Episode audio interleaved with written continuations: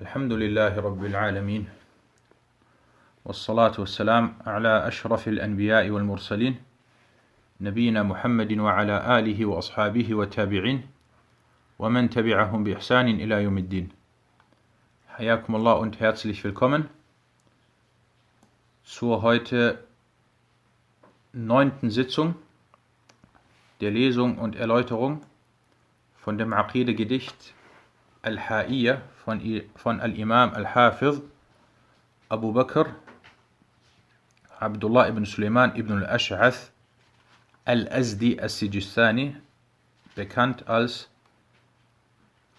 Ibn Abi Dawud. Und wir sind heute angekommen, oder wir kommen heute inshallah zu einem neuen Thema und sind angekommen beim 28. Vers von diesem Gedicht. نعم قال المصنف رحمه الله وبالقدر المقدور أيقن فإنه دعامة عقد الدين والدين أفيح Das ist der Vers Nummer 28. Er sagte, und sei und sei hinsichtlich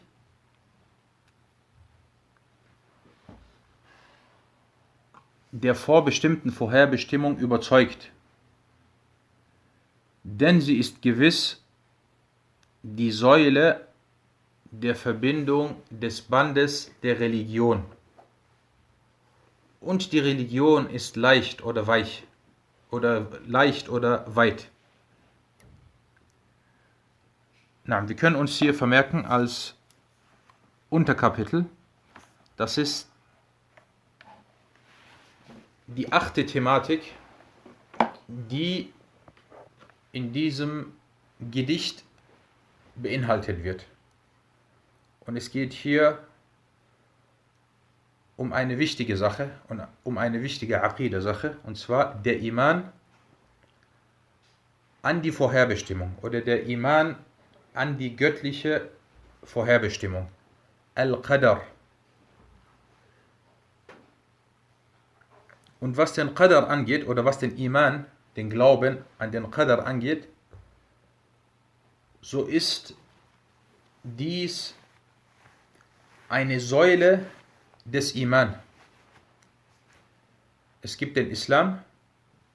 Der Islam hat fünf Säulen. Und es gibt den Iman.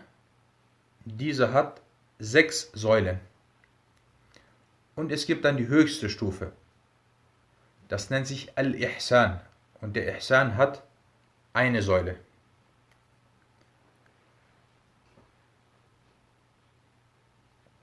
Und was den Iman angeht, so wurde, wurden die Säulen vom Iman in dem bekannten und langen Hadith von Jibril a.s. erwähnt. Und dieser Hadith ist ein großartiger Hadith. Und das ist der zweite Hadith in Al-Arba'un al-Nawawiyya. Als dann Jibril verkleidet und als ein Schüler des Wissens zu dem Propheten sallallahu alaihi wasallam kam und er trug weiße, saubere Kleidung. Und das ist eine Faida, das ist ein Nutzen, dass der Schüler des Wissens, wenn er sich zu einer Wissenssitzung begibt, dass er vom Äußerlichen her auf beste Art und Weise erscheinen soll. Saubere Kleidung, schöne Kleidung. Wenn du in die Moschee gehst oder zu einer Sitzung gehst, dann trag die beste Kleidung, die du hast. Parfümiere dich, äh, schmücke dich vom Äußeren her. Und noch wichtiger als das, nimm in reinem Zustand an diesen Sitzungen teil. Selbst wenn du zu Hause bist. Selbst wenn du zu Hause bist und zum Beispiel einem Vortrag zuhörst, dann halte dir vor Augen, du befindest dich jetzt im, im Garten oder in einem Garten der Wissenssitzungen und halte dir vor Augen, die Malaika nehmen teil und halte dir vor Augen, selbst die Wale in den Meeren bitten für dich um Vergebung. Halte dir vor Augen, dass dies ein Gottesdienst ist, mit dem du dich Allah näherst. Halte dir vor Augen, dass dies ein Weg ist, den du bestritten, beschritten hast und dies dir den Weg zum Paradies erleichtern wird.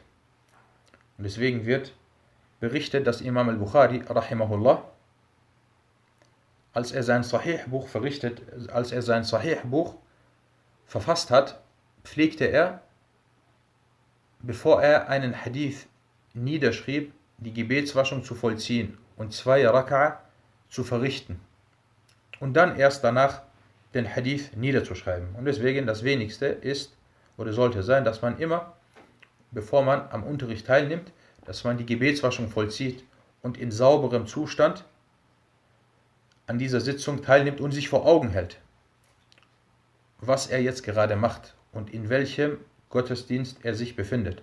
Und deswegen Jibril a.s., er kam nicht als Schüler, er kam zwar vom Äußeren her als Schüler, aber er kam als Lehrer, um uns zu lehren. Und das soll eine, eine lehrreiche, ein lehrreiches Ereignis sein, wie man vorgeht. Und deswegen das erste war, er kam in sauberer Kleidung, in weißer Kleidung. Und dann setzte er sich zu dem Propheten sallallahu alaihi wasallam und hier zeigte er dann, wie sich der Schüler des Wissens zu verhalten hat.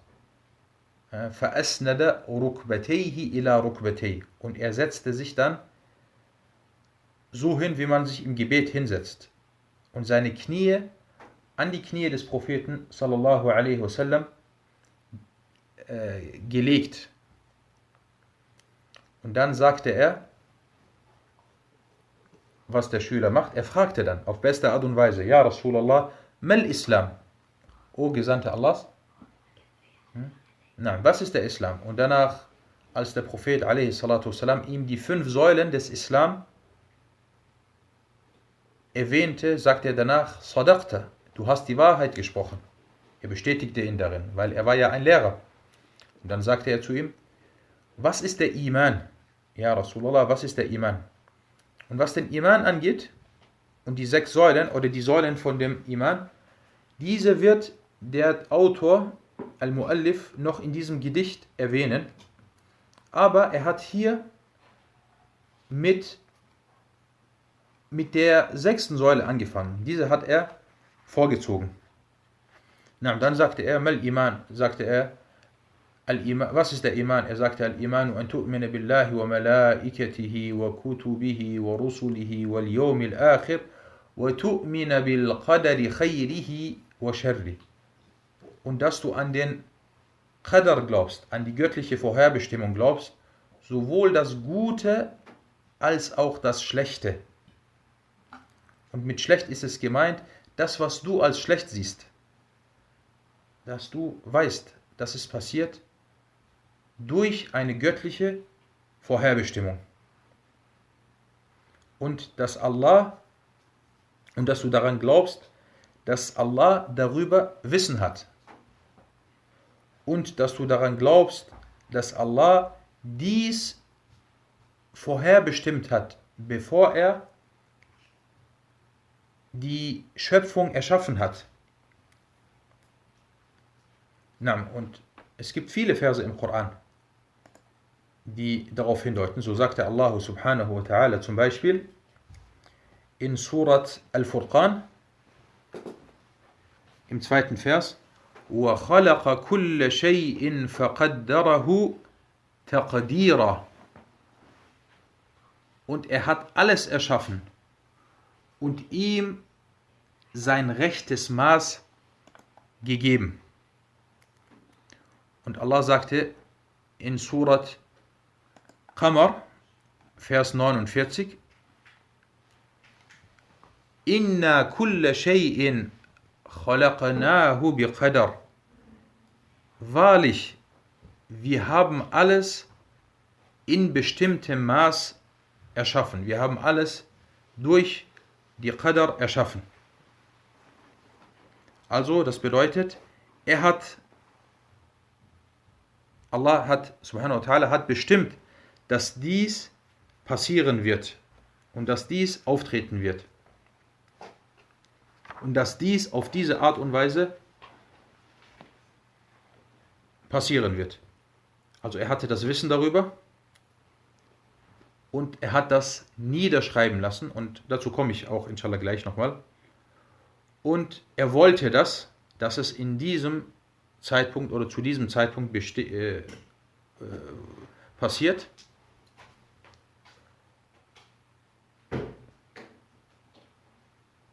Na, und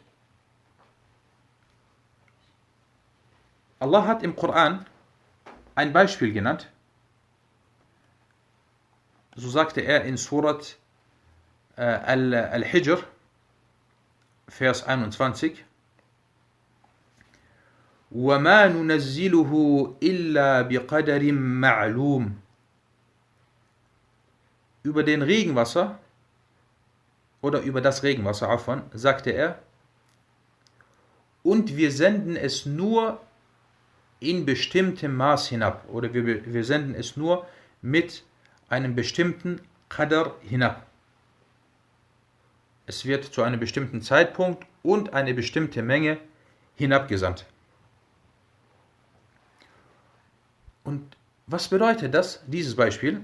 Das bedeutet, dass diese Schöpfung kein Durcheinander ist, sondern alles wurde ganz genau geplant wann es passiert, wo es passiert, wie es passiert, in welcher Menge es passiert. Na, es gibt zwei Wörter, die auftreten, und zwar einmal Al-Qadar, was wir jetzt gehört haben, und Al-Qada. Al-Qada und Al-Qadar. Und beides kann man im Deutschen als Bestimmung oder als, Vorher, als Vorherbestimmung übersetzen, wortwörtlich. Und Al-Qadr bedeutet also, wie schon erwähnt, dass Allah etwas wollte, dass dies passiert und es dann hat erschaffen lassen. Jetzt fragt man sich, was ist der Unterschied zwischen Al-Qada und Al-Qadar? Es wurde gesagt, es gibt hier verschiedene Ansichten, es wurde gesagt, Sie haben die gleiche Bedeutung. Und es wurde gesagt, Al-Qada ist allgemeiner. Al-Qada ist allgemeiner als Al-Qadar. Und diese Ansicht ist äh, stark, dass man sagt, sie haben die ähnliche Bedeutung, aber Al-Qada ist noch allgemeiner oder ist allgemeinerer als Al-Qadar. Na, nächster Punkt. Das Urteil über den Glauben an Al-Qada und Al-Qadar. Al-Qadar. Und das ist Wajib, das ist eine Pflicht und ein Fort, also eine individuelle Pflicht für jeden, der sich dem Islam zuschreibt, dass er daran glaubt. Nicht nur das, es gehört sogar zu den Säulen des Glaubens. Und der Glauben, Al-Iman, das sind Sachen, die im Inneren sind, die mit dem Herzen zu tun haben. Du glaubst mit dem Herzen daran, mit dem Inneren daran. Und deswegen sagte zum Beispiel Al-Imam Ubaidullah ibn Battah, er hat im 4. Jahrhundert gelebt, er starb ungefähr um das Jahr 387 nach der Hijra. Er war Al-Ukburid. Ukbur ist eine Ortschaft, ein kleines Dorf, was damals nördlich von Bagdad lag und er gehörte zu den großen hambalitischen Gelehrten seiner Zeit und hat ein großartiges Werk geschrieben. Das nennt sich Al-Ibana Al-Kubra Und dieses Werk hat er dann gekürzt mit einem anderen Werk, welches er Al-Ibana as-Sughra nannte, also die kleine Ibana und die große Ibana. Und darum oder darin geht es um wichtige Aqidah-Angelegenheiten der Ahlus Sunnah wal Jama'a. Er sagte, Al-Qadaru Qudratullah. فمن جحده فقد جحد قدرة الله جل وعلا. Er sagte, Al-Qadar ist die Macht Allahs. Die Vorherbestimmung oder die göttliche Vorherbestimmung ist die Macht Allahs. Und wer dies verleugnet, so hat er, so hat er die Allmacht Allahs verleugnet. Und er sagte in einer anderen Aussage, sagt er, Al-Qadaru sirrullahi fi khalqi. Al-Qadar ist das Geheimnis Allahs in seiner Schöpfung oder bei seiner Schöpfung. Viele Sachen passieren, du weißt nicht, warum ist das passiert. Warum genau so, warum genau jetzt. Keiner hat das Wissen darüber. Das ist Al-Qadar von Allah. Die Vorherbestimmung von Allah. Und deswegen nannte er es As-Sir, das Geheimnis Allahs. Aber man muss sich eine Sache vor Augen halten oder bei einer Sache aufpassen, dass man hier nicht zu sehr nachhakt. Weil das Nachhaken oder das häufige Nachhaken beim Qadr, warum ist das passiert? Warum äh, hat er das gemacht? Warum wollte er das so haben? Das führt dann darauf oder das führt dann dazu, dass man über eine Sache oder nach einer Sache forscht und über eine Sache fragt, die Allah uns verborgen hat. Das ist die Vorherbestimmung von Allah. Wir wissen nicht, warum er das gemacht hat. Und derjenige, der hier immer wieder nachforscht, das führt oder das kann dazu führen, dass er dann äh, in den Unglauben fällt. Dass er dann in den Unglauben fällt. Warum hat Allah das gewollt? Warum wollte Allah das haben? Und das ist oft, was man hört von manchen, von manchen Atheisten. Ich glaube nicht an Allah, weil äh, warum hat Allah zugelassen, dass es zu Kriegen kommt? Warum hat es Allah zugelassen, dass zum Beispiel Kinder sterben und so weiter? Er glaubt nicht an den Qadr und er hakt dann nach und das führt dann dazu zum Unglauben. Und es gibt in jeder Sache gibt es eine Hikmah, gibt es eine All, gibt es eine äh, Weisheit Allahs. Vielleicht erkennen wir sie, vielleicht erkennen wir sie nicht. Und ihr kennt vielleicht die Geschichte von Musa a.s., als er sich auf den Weg machte, um nach Wissen zu streben. Musa war, gehört zu den großen Propheten und Gesandten und er gehört zu den Ulul Azm, zu den fünf Gelehrten, zu den fünf großen Propheten. Als er dann hörte, dass es einen Mann gibt, der bei einer bei einigen bestimmten Sachen mehr Wissen hat als er, was hat Musa gemacht? Er hat nicht gesagt, ja, egal, ich habe dafür in anderen Bereichen Wissen. Nein, Musa machte sich sofort auf den Weg zu diesem Mann, Al-Khadir, und er wollte von ihm dann lernen. Und dann kam er an und drei Ereignisse sind dann vorgefallen. Und eines dieser Ereignisse war, so wie Allah im Koran sagte, فانطلقا حتى إذا لقي غلاما حتى إذا لقي غلاما فقتله und sie machten sich dann auf den Weg bis sie dann bei einem kleinen Jungen ankamen und Al-Khadir tötete dann diesen kleinen Jungen und als Musa das sah sagte er أقتلت نفسا زكية بغير نفس لقد جئت شيئا نكرا Oh Al-Khadir, du hast jetzt gerade eine Seele getötet Du hast etwas Schlimmes getan. Aber Al-Khadir hat das getan, weil Allah ihm das eingegeben hatte. Und es gab hier hierbei eine Weisheit. Und das wird dann am Ende erwähnt, als er dann sagte, وَأَمَّا الْغُلَامُ فَكَانَ أَبَوَاهُ مُؤْمِنَيْنِ فخشينا أن يرهقهما طغيانا وكفرا فأردنا فأراد ربك أن يبدله فأردنا أن يبدلهما ربهما خيرا منه زكاة وأقرب رحمة. Er sagte, und was den Jungen angeht, den ich getötet hatte, so hatte er zwei rechtschaffene, gläubige Eltern. Sie waren Muslime. Und wir hatten Angst oder wir befürchteten, dass er zum Ungläubigen wird und zum Tyrannen wird gegen seine Eltern.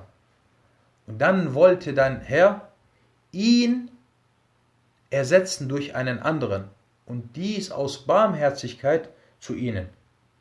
Na, schaut, die Vorherbestimmung von Allah und die Weisheit Allahs. Und Musa hat nach dem Äußeren gehandelt, das, was er gesehen hat. Er wusste nicht, was die Sir, was das Geheimnis oder was das Verborgene darin äh, dahinter, dahinter ist oder hierbei ist.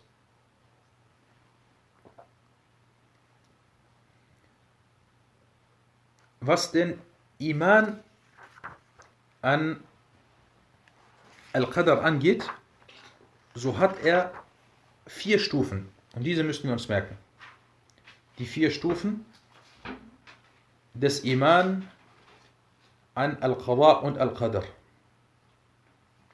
Die erste Stufe ist der Iman, dass Allah Wissen über alles hatte, oder über alles hatte, genau, bevor es erschaffen wurde. Also die Allwissenheit Allahs über alles, bevor es noch erschaffen wurde. Das ist die erste Stufe. Und hierbei gibt es viele Verse im Koran, die das erwähnen. So sagte Allah subhanahu wa ta'ala zum Beispiel, وما تسقط من ورقة إلا يعلمها ولا حبة في ظلمات الأرض ولا رطب ولا يابس إلا في كتاب مبين In Surat An'am, in Vers 59, sagte Allah, Und er weiß, was auf dem Festland und im Meer ist, und kein Blatt fällt, ohne dass er es weiß, und es gibt kein Korn in den Finsternissen der Erde und nichts Feuchtes und nichts Trockenes, das nicht in einem deutlichen Buch verzeichnet wäre.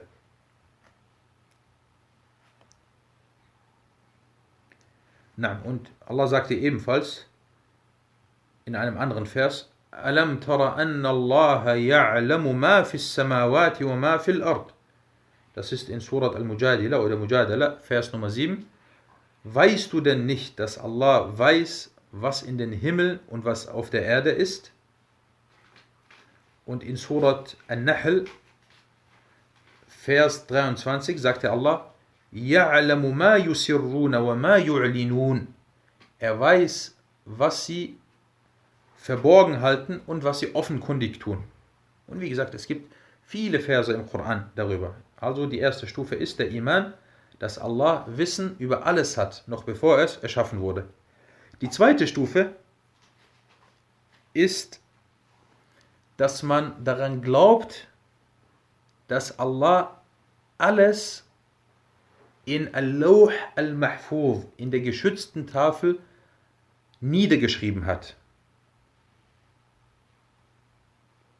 Und diese Tafel ist ein Geschöpf, ein gewaltiges Geschöpf Allahs. Allah hat es erschaffen. Und keiner weiß, wie es ist oder wie es aussieht, außer Allah. Denn diese geschützte Tafel, sie ist bei Allah. Und im Hadith, und wir merken uns diesen Hadith, im Hadith heißt es, أول ما خلق الله تبارك وتعالى القلم ثم قال اكتب قال وما اكتب قال اكتب ما يكون وما هو كائن إلى أن تقوم الساعة Das erste, was Allah erschaffen hat, war der Stift. Und Allah sagte dann, schreib, schreib, was passieren wird bis zum Tag der Stunde.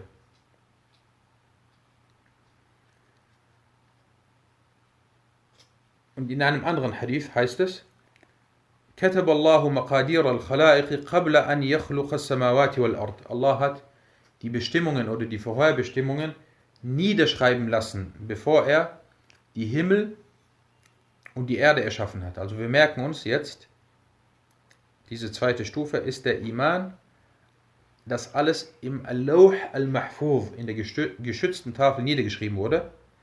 Dann merken wir uns, dass diese Tafel vor den Himmel und vor der Erde erschaffen wurde. Aber es gibt eine oft gestellte Frage, was wurde zuerst erschaffen? Der Stift, den wir jetzt gehört haben, dieser Stift hat ja alles niedergeschrieben. Wurde der Stift zuerst erschaffen oder der Thron Allahs? Diese zwei Sachen. Manche sagten, der Thron wurde vor dem Stift erschaffen. Und andere wiederum sagten, der Stift wurde vor dem Thron erschaffen. Und andere wiederum haben das aufgeteilt. Und Ibn Qayyim in seinem großartigen Werk namens An-Nuniyya, welches aus, 5000, welches aus über 5000 Versen besteht, hat darüber gesprochen.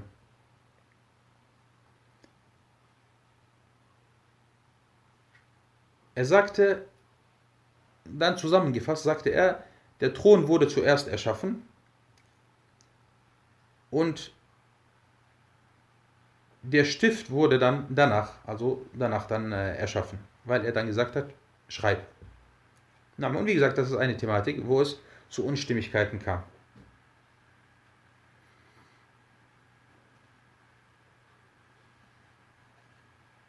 Na, und ich habe das erwähnt, weil das halt öfters auftritt, diese Frage. Dann die dritte Stufe. Wir hatten jetzt gesagt, die erste Stufe war, dass Allah Wissen über alles hat, was auftreten wird oder aufgetreten ist. Die zweite Stufe, dass Allah alles hat niederschreiben lassen im Lauh al-Mahfuz. Die dritte Stufe ist, dass alles dann geschieht durch die Meshia von Allah, also durch den Willen von Allah. Alles geschieht nur durch den Willen Allahs. Der Wille Allahs. Und die vierte Stufe ist, dass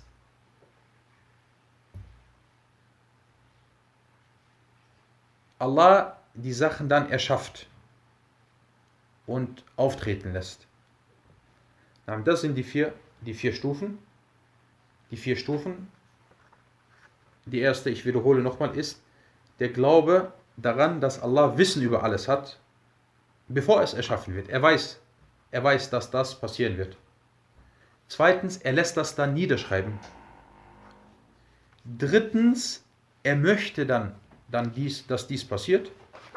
Und viertens ist, dass er das dann erschafft dass er das erschafft.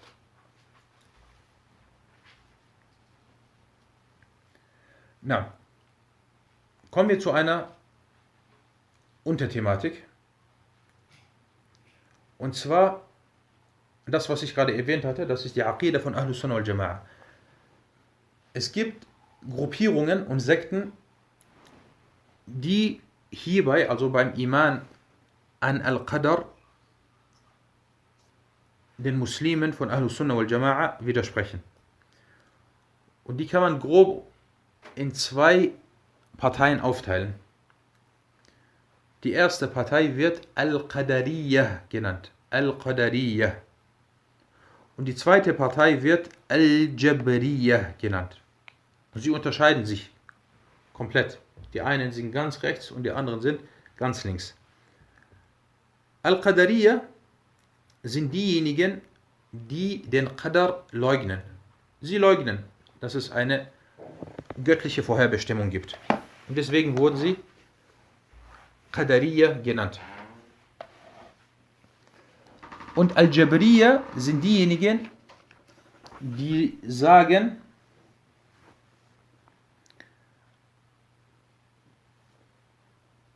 dass der Diener nichts von sich aus macht. Alles, was passiert, das, das sollte so sein. Alles, was passiert, ja, das sollte so sein. Ich habe keinen Einfluss darauf. Und dazu komme ich inshallah gleich. Gehen wir erstmal zurück zu den Al-Qadariya. Al-Qadariya, diese Sekte, sie entstand im heutigen Irak in der Stadt Al-Basra. Ungefähr um das Jahr 100 nach der Hijra.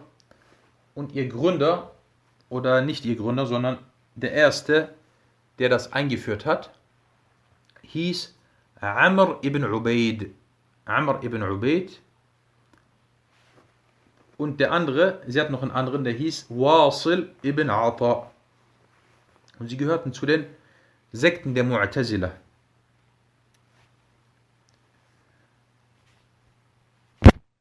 Und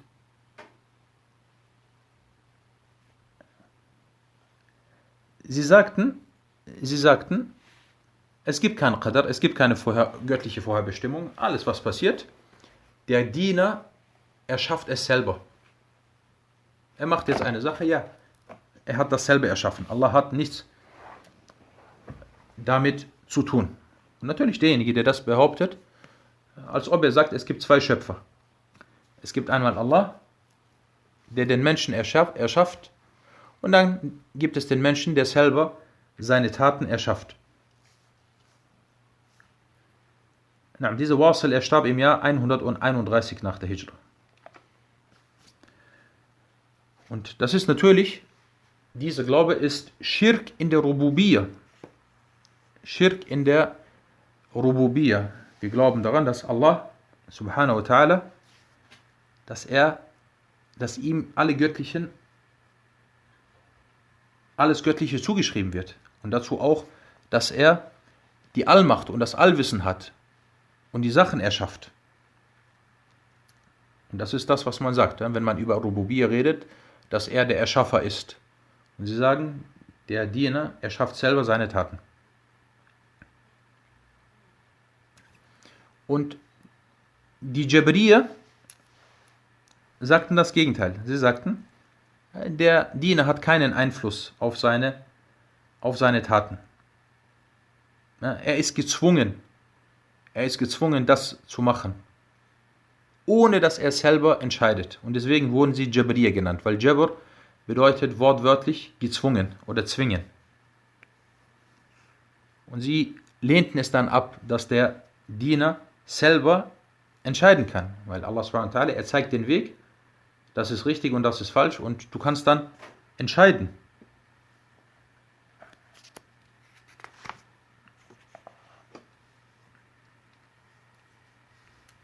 Nein.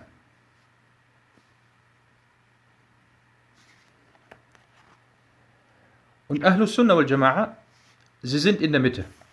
Sie sind hierbei in der Mitte. Sie sagen, alles was passiert, tritt nur durch die göttliche Vorherbestimmung Allahs auf, also nur durch den Qadr auf. Und dazu zählen auch die Taten des Dieners. Der Diener, er, er, er schafft nicht selber seine Taten. Und deswegen hat Imam al-Bukhari, diese Imam al-Bukhari, diese Werke, was er verfasst hat, es sind ungefähr fünf an der Anzahl oder sechs an der Anzahl, sind alles großartige Werke. Und eines dieser Werke nennt sich Khalq Af'al al-Ibad. Das ist ein großes, großes Band. Khalq Af'al al-Ibad. Die Erschaffung der Handlungen des Dieners. Dass Allah subhanahu wa ta'ala die Handlungen erschafft und nicht der Diener selbst. Aber der Diener, er, er macht das dann von sich aus. Er wird nicht dazu gezwungen, sondern er macht das von sich aus und weil er das dann wollte. Weil der Diener eine Maschine hat, er hat einen Willen. Er ist nicht frei von Willen. Aber natürlich ist das immer von Allah abhängig. Allah hat das niedergeschrieben, dass dies und jenes passiert. Und deswegen Ahlus Sunnah und Jama'a sind in der Mitte zwischen den Qadariya und zwischen den Jabriya. Was ist der Nutzen, wenn man an Al-Qadr glaubt? Wenn man diesen, diese Säule des Iman verwirklicht. Es gibt viele Nutzen. Vielleicht erwähne ich einige davon. Und zwar, natürlich der wichtigste Nutzen ist, dass man seinen Iman vervollständigt. Wir hatten ja gesagt, der Iman hat sechs Säulen und die sechste Säule ist der Iman an al-Qadr, al-Imanu bil-Qadr. Du vervollständigst dann deinen Iman. Und ein weiterer Nutzen, der zweite Nutzen ist, dass man nicht geplagt von Einflüsterungen lebt und von Visionen lebt. Manche Leute, sie leben immer in Angst. Ja, es könnte, das könnte passieren. Ich muss äh, hier nochmal überlegen, weil das könnte passieren. Er lebt in ständiger Angst. Der Gläubige dagegen, er sagt, ich verlasse mich auf Allah und ich mache die Asbab, aber ich mache dann meine Tat. Und alles, was passiert, Allah hat das vorgeschrieben. Allah wollte, dass es dazu kommt. Er macht also, er, er fährt fort und ergibt sich nicht und lebt nicht in ständiger Angst. Und wenn etwas dann passiert, dann sagt er, Qaddar Allahu ma sha'a fa'al. Qaddar Allah, das ist der Qadr von Allah, er wollte, äh, dass das passiert. Und als Beispiel der Tod. Manche Leute denken, sie können vor dem Tod fliehen. Mach das nicht, du wirst sterben, mach jenes nicht. Und das sind wie diejenigen, die, äh, wo Allah sagte, Alam tara ila alladhina qila lahum kuffu aydiyakum wa aqimu salata wa atu zakah. فلما كتب عليهم القتال إذا فريق منهم يخشون الناس كخشية الله أو أشد خشية وقالوا ربنا لم كتبت علينا القتال لولا أن أخرتنا إلى أجل قريب قل متاع قليل قل قل لو كنتم في بيوتكم لبرز الذين في لبرز الذين كتب عليهم القتل إلى مضاجعهم Das ist ein anderer Vers. Es geht darum, um diejenigen, die gesagt haben, oh Allah, warum hast du uns den Kampf vorgeschrieben? Und sie hatten Angst vor dem Kampf. Und dann sagte Allah zu ihnen als Antwort, selbst wenn ihr in euren Häusern wärt und euch der Tod vorgeschrieben ist, wird der Tod zu euch kommen. Du kannst nicht vor dem Tod, vor dem Tod flüchten. Und in einem anderen Vers sagte Allah, أينما تكونوا يدرككم الموت ولو كنتم في بروج مشيدة Egal wo ihr seid, der Tod wird zu euch gelangen. Selbst wenn ihr in Schlössern, in erbauten oder in aufgerichteten Schlössern und Burgen seid. Du kannst nicht vor dem Tod flüchten. Und es gibt Beispiele dafür. Zum Beispiel Khalid ibn al-Walid, radiallahu an. An wie vielen Schlachten hat er teilgenommen? Es wird gesagt, er hätte an ca. 100 Schlachten teilgenommen.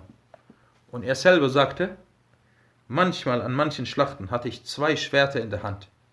Und ich bin von der einen Seite zur anderen Seite gelaufen und habe gekämpft und bin dann wieder zurück, bin durch die Reihen. Und am Ende, wie ist Khalid gestorben? Ist er in, in einer Schlacht oder während einer Schlacht oder bei einer Schlacht gestorben? Nein, er ist wie die anderen Leute auf dem Bett gestorben. Und er war dann traurig und sagte, Er sagte, wie traurig ich bin, dass ich jetzt so auf diese Art und Weise sterbe, weil er hat sich gehofft, er hofft, dass er hm, auf dem Schlachtfeld stirbt. Radiallahu an. Aber Allah hatte ihm das nicht, hatte ihm das nicht vorgeschrieben.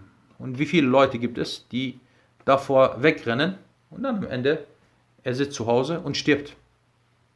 Er stirbt einen, einen Tod bei sich zu Hause, ohne irgendetwas gemacht zu haben. Deswegen sagt Allah, takunu. Egal wo ihr seid, der Tod wird euch erlangen oder wird euch erreichen. Na, möge Allah Ta'ala uns einen Tod auf, nachdem wir Gottesdienste verrichtet haben, äh, schenken und uns die Husn al-Khatima schenken, einen guten, einen guten Abgang.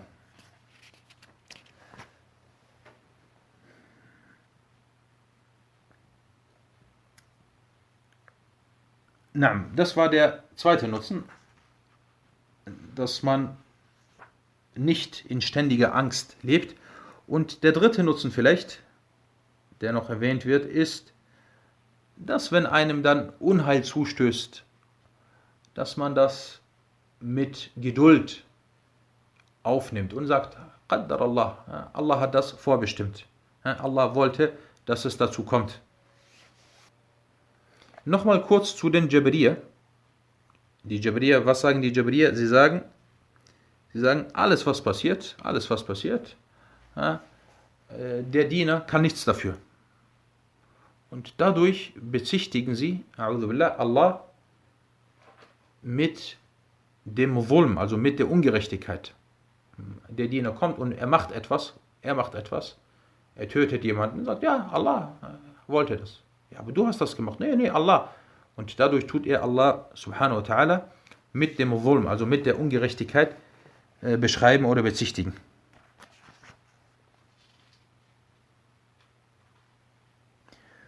Vielleicht noch zwei Punkte zu dieser Thematik und ihr seht, da Al-Qadr ein großes Thema ist, hat sich das ein bisschen in die Länge gezogen. Und zwar ein Punkt hier, diejenigen, die Al-Qadha und Al-Qadr leugnen.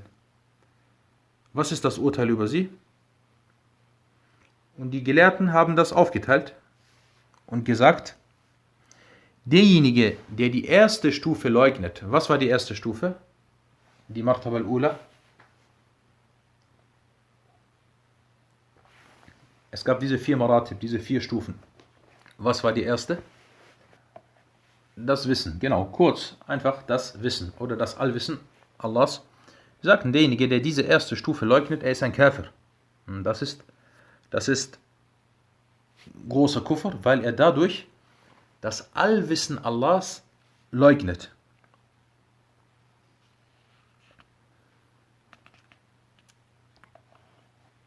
Und es wird gesagt, es gab ja diese, diese Mu'tazila, die diese Ansicht vertreten haben, aber Ibn Temir sagt, Imam Ibn Temir sagt, dass diese dann irgendwann nicht mehr vorhanden waren und diese Madhab sich aufgelöst hat.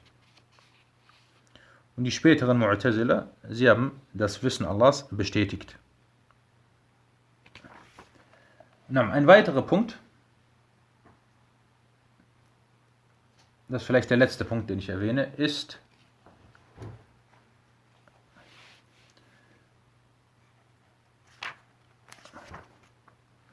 die mit dem Qadr etwas, etwas passiert oder du machst eine Sache, auch wenn diese Sache falsch ist und du sagst dann, ja, das ist der Qadr. Allah wollte ja, dass dies passiert. Was ist das Urteil darüber, dass man dies als Beweis, Beweis anführt? Und das machen manche Leute. Er kommt, er macht etwas Schlimmes. Warum hast du das gemacht? Egal, ist nicht schlimm. Oder egal, es ist also, Allah wollte das. Ja, aber du hast jetzt selber etwas Schlimmes gemacht. Nein, Allah wollte das. Und das ist die Vorgehensweise der Jabriya. Das ist der Vorgehensweise der Jabriya, dass sie das äh, oder dass sie dieses Argument oder dieses Scheinargument anführen. Und äh, sie nehmen hierbei einen Hadith, einen bekannten Hadith als Beweis, als Musa a.s. und Adam miteinander diskutierten Es gab einen Vorfall oder es gab dieses Ereignis, dass sie miteinander gesprochen haben und diskutiert haben. Und dann sagte Musa zu Adam, du bist unser Vater und wegen dir sind wir aus dem Paradies entlassen worden oder wegen dir wurden wir aus dem Paradies rausgelassen, weil du diese eine Sünde begangen hattest. Und Adam sagte dann zu Musa, O Musa, du bist das Wort Allahs. Und äh, ein langer Hadith, ein langer Hadith. Sie sagen auf jeden Fall, äh, das ist ein Beweis, weil Musa ja dies gesagt hat zu Adam. O Adam, wegen dir sind wir aus dem, äh, aus dem Paradies rausgelassen worden.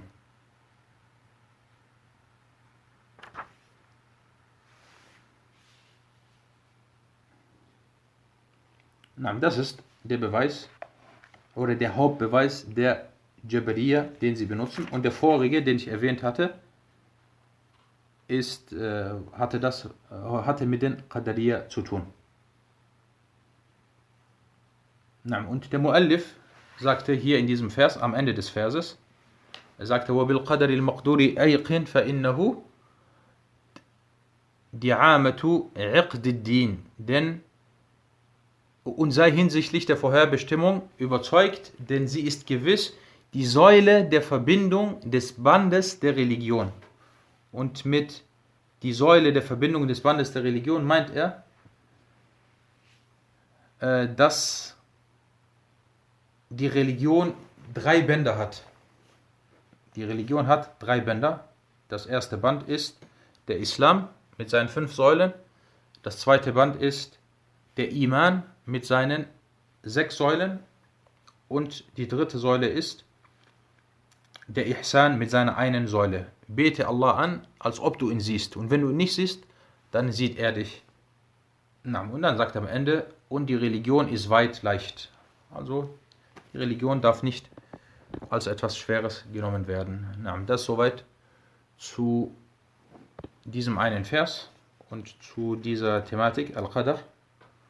هذا والله تعالى أعلم وصلى الله على محمد